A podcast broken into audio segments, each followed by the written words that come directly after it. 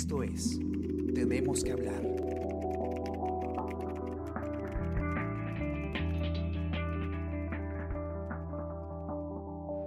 ¿Qué tal? Yo soy Paola Villar y hoy tenemos que hablar sobre los últimos anuncios que involucran la llegada que aún parece lejana o incierta de, la vacuna contra el COVID-19 al, al, país. Ayer el presidente Francisco Sagasti dio una conferencia de prensa, al principio un poco ambigua, luego un poco más aterrizada, pero en sí el mensaje fue que aún no tenemos fecha para la llegada de esta vacuna tan esperada en comparación de pronto a otros países como Chile, que ya están apostando a que sea en diciembre.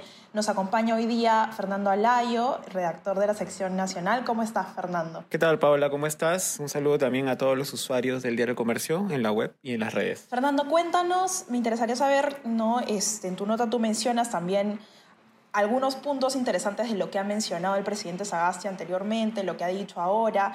Y, bueno, cómo esto además nos deja en esa situación aún de incertidumbre, ¿no? ¿Qué es exactamente lo que podemos esperar? Y, el mensaje un poco de lo que ha dado también la, ministra de Salud, ¿cuál ha sido, ¿no? En cuanto al camino, al camino largo que parece tener esta vacuna de llegada hacia el Perú. Sí, bueno, precisamente hoy se cumple eh, un mes desde eh, que el presidente Sagasti asumió el cargo eh, como presidente de transición y como se apunta en la nota, pues el discurso frente a la llegada de las vacunas y su posterior distribución al Perú, pues ha pasado del optimismo inicial eh, que mostró el presidente en su discurso inaugural, donde señalaba que iban a buscar la manera más justa y significativamente posible, rápida, para que las vacunas sean distribuidas en el país, ¿no? A un discurso que ayer pues sorprendió por digamos, en parte la honestidad brutal, ¿no? De, de tanto suya como de la ministra eh, Pilar Massetti, que básicamente nos han dicho de que solo saben que nada saben, ¿no? Hay una incertidumbre bastante eh, grande desde el gobierno frente a la eh, compra y distribución de las vacunas, porque eh, como ellos mismos han definido, es un mundo cambiante, ¿no? Están todavía en procesos eh, complejos de negociación y eh, lo que ha señalado Sagasti ayer claramente es que lo que se pensaba inicialmente de algún acuerdo concreto o alguna, un compromiso por parte también de los laboratorios eran simplemente acuerdos preliminares, eh, conversaciones previas, ¿no? tanto con el laboratorio Pfizer como con la alianza cooperativa COVAX Facility, que eran las dos principales apuestas del gobierno para la distribución de vacunas. Eh, entonces, lo que tenemos, según Sagasti, es básicamente una primera negociación, un acuerdo preliminar, más no la segunda parte del proceso, que era la firma de contratos eh, y la posterior eh, pago y todo lo que tiene que ver con ya la distribución, ¿no? Entonces, en resumen, lo que nos han dicho ayer es, no hay nada, estamos en negociaciones y lo que se había señalado respecto a que iba a haber un calendario de cuatro fases en los cuatro trimestres del 2021, pues en este momento es incierto, ¿no? Entonces... Claro, no hay ningún detalle además de ninguna cronología, ¿no? Creo que en algún momento incluso la, la ministra Pilar Macetti mencionó como en los cuatro trimestres, vamos a ver en, en, qué momento se da, ¿no? Entonces, como dices, nadie sabe muy bien para quién trabaja en esa situación. Sí, sí, la, propia ministra señaló con, con motivo, ¿no? Y con honestidad brutal, ¿no? dijo básicamente, no tenemos cómo saber cuándo van a llegar las vacunas. Y esto eh, difiere de lo que ella había manifestado el lunes pasado ante la Comisión Especial COVID-19 del Congreso, donde presentó incluso un cronograma y aseguró que ya se había concretado pues, la llegada de 11,1 eh, millones de dosis, perdón, 23,1 millones de dosis para 11,1 millones de peruanos, ¿no? Es decir, el 45% de la población que se buscaba vacunar, que en total llegaría a 24,5 millones, ¿no? Incluso se establecieron las cuatro fases, eh, siendo la primera eh, la que correspondía a la, primera línea de acción contra el COVID, es decir, se iba a inmunizar primero al personal de salud, Fuerzas Armadas, Policía Nacional y todos los que están, eh, digamos, desde el, desde el gremio médico combatiendo el, el, virus y la pandemia. Eh, nada de esto claramente se va a cumplir porque incluso lo que se había ya acordado, digamos, preliminarmente con Pfizer, que eran 9,9 millones de dosis de, para todo el 2021, en los, cuatro, en los cuatro trimestres, la propia ministra dijo ayer que Pfizer ya les había informado que esos 9,9 millones no iban a ser, porque la producción era menor, se les había informado que la producción va a ser menor para el Perú, y tampoco se les ha confirmado cuántas iban a, iban a ser finalmente. Es decir, no hay información de fecha, no hay información de cantidad, no hay información de distribución, ni tampoco hay información de cuánto le va a costar al Estado peruano ahora, ¿no? Porque una cosa era comprarlas claramente cuando todavía estaban en fase 1-2 de prueba y otra cosa es comprar la vacuna ya lista, ¿no? Podría haber un cambio de precio, como bien apuntó también el Colegio Médico en una entrevista que me dio el decano nacional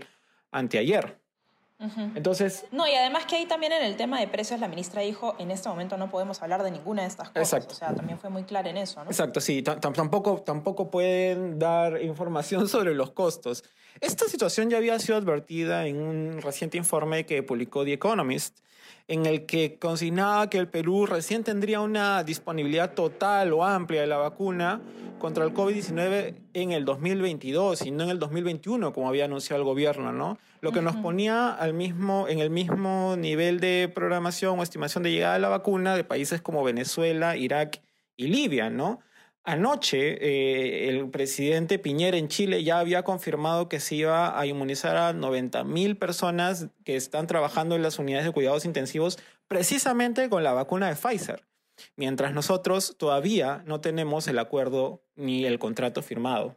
Entonces, la situación es preocupante en, el sentido de, que no hay pues este, una fecha ni, ni, ni tampoco un calendario concreto para la llegada de las vacunas aunque sí ya por lo menos hay, eh, digamos, más luces en el horizonte, en tanto es mejor saber la verdad, como dijo el presidente Sagasti, a seguir dando fechas que, como él también dijo, eh, no debieron darse en algún momento, ¿no? Porque recordemos que tanto el presidente Vizcarra como la misma ministra Massetti, que es parte del gabinete de Sagasti, eh, pues se pasaron en los últimos meses soltando proyecciones de fechas que el primer trimestre, que el 2021. Al final nada de eso se concretó. Y además ahí quería también preguntarte este tema que es algo que además he estado consultando también, justamente se nombró a Carlos Neuhaus, entiendo nuevamente, ¿no? Bueno, ahora como como la persona que va a liderar el equipo justamente para la compra de dosis, ¿no? Pero quisiera saber también qué pasa con el comando vacuna. O sea, al final, ¿cuál ha sido la participación de este comando dentro de lo que ha sido todo este proceso? Claro, el, comando vacuna que, pues, está encabezado por Carlos Neuhaus, eh, su acción era básicamente eh, independiente, ¿no? Era un comité es un comité de, empresarios expertos, digamos, en eh, pues transacciones eh, de, grandes lotes, ¿no? Su convocatoria fue básicamente como de asesoría para la compra y adquisición de las vacunas. Em, pero ellos no tenían mayor decisión, ellos sugerían, ¿no?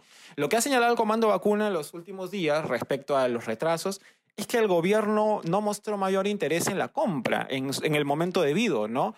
Eh, recordamos que, por ejemplo, estuvimos cerca de, de, negociar, bueno, en la negociación de los contratos con AstraZeneca, pero eh, de manera eh, insólita, pues la negociación se cayó y no hubo ningún, ningún avance, ¿no? Ayer el presidente ha señalado de que se está negociando, todavía se sigue negociando, específicamente mencionó a tres, dijo que se estaba negociando ya con Sinopharm de China, se está negociando eh, con el Centro Gamaleya de Rusia, de la vacuna Sputnik, y con otros, otros tres o cuatro laboratorios, entre ellos AstraZeneca, Johnson Johnson, em, pero digamos, seguimos en el mismo, en el mismo rumbo, ¿no? Em, están negociando, ¿no? Y otro punto también ahí es que, bueno, lo que dijo también el Ejecutivo, como tú dices, que ha sido muy preciso en este tema, es que finalmente el expresidente Vizcarra o el gobierno del expresidente Vizcarra, en el que, ojo, también estaba la, la ministra Pilar Macetti, ¿no?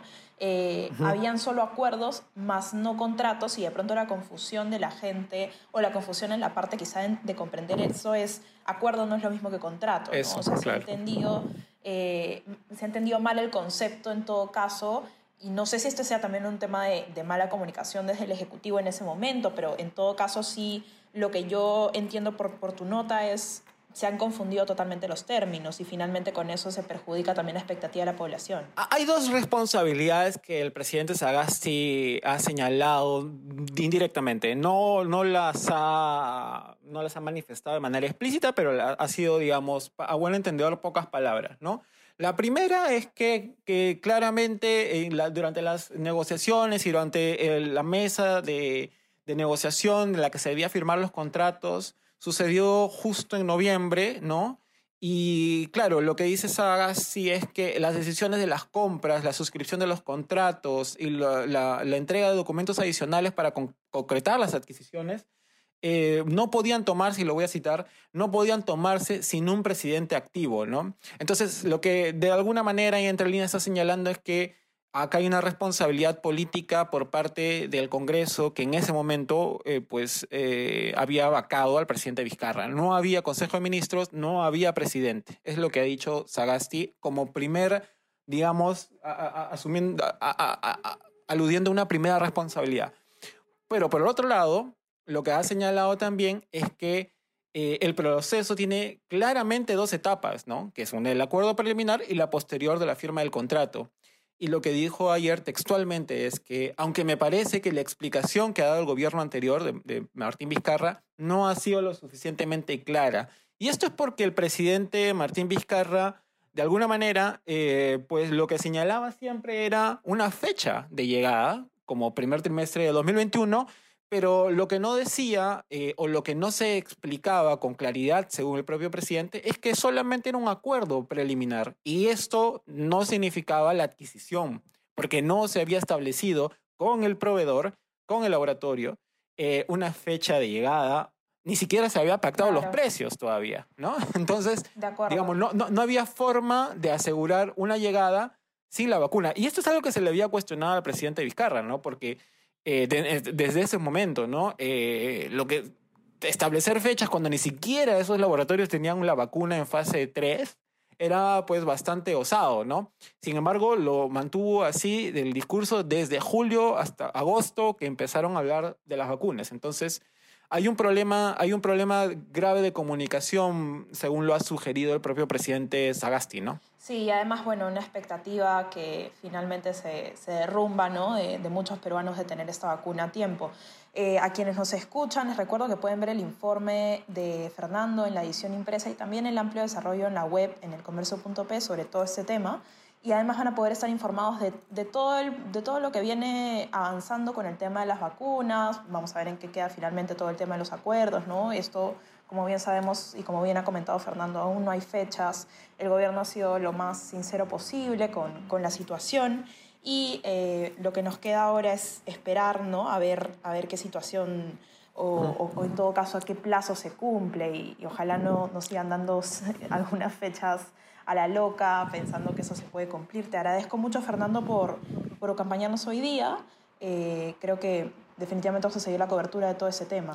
Así es, así es. Yo, yo quiero cerrar eh, con, con una frase que me parece bastante, digamos, directa. El presidente Sagasti de ayer, ¿no? Que señaló que claramente no pueden dar una fecha definitiva ni prometer montos o cantidades de vacuna.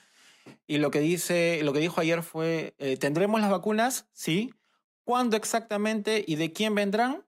Estamos en eso. Estamos en un proceso de decir la verdad, de decir las cosas como son. Entonces, hay que esperar y, por supuesto, mantener las recomendaciones del gobierno, eh, que básicamente son eh, usar la mascarilla, eh, mantener la distancia social y evitar las reuniones. ¿no? Y el tema de las fiestas, sí, por supuesto. Y acá va a ser clave no simplemente hacerle seguimiento a las noticias y, y informarnos por los medios necesarios. Como saben, en el comercio siempre tenemos toda esa información. Recuerden que pueden seguirnos a través de Spotify, Apple Podcasts, SoundCloud, de Spreaker para estar pendientes de este contenido y de otros podcasts. Y también pueden ingresar a nuestra web, como comentaba antes, para que puedan estar enterados de todo lo que está pasando. Y si les interesa recibir lo mejor de nuestro contenido, pueden suscribirse a nuestro WhatsApp, El Comercio Te Informa.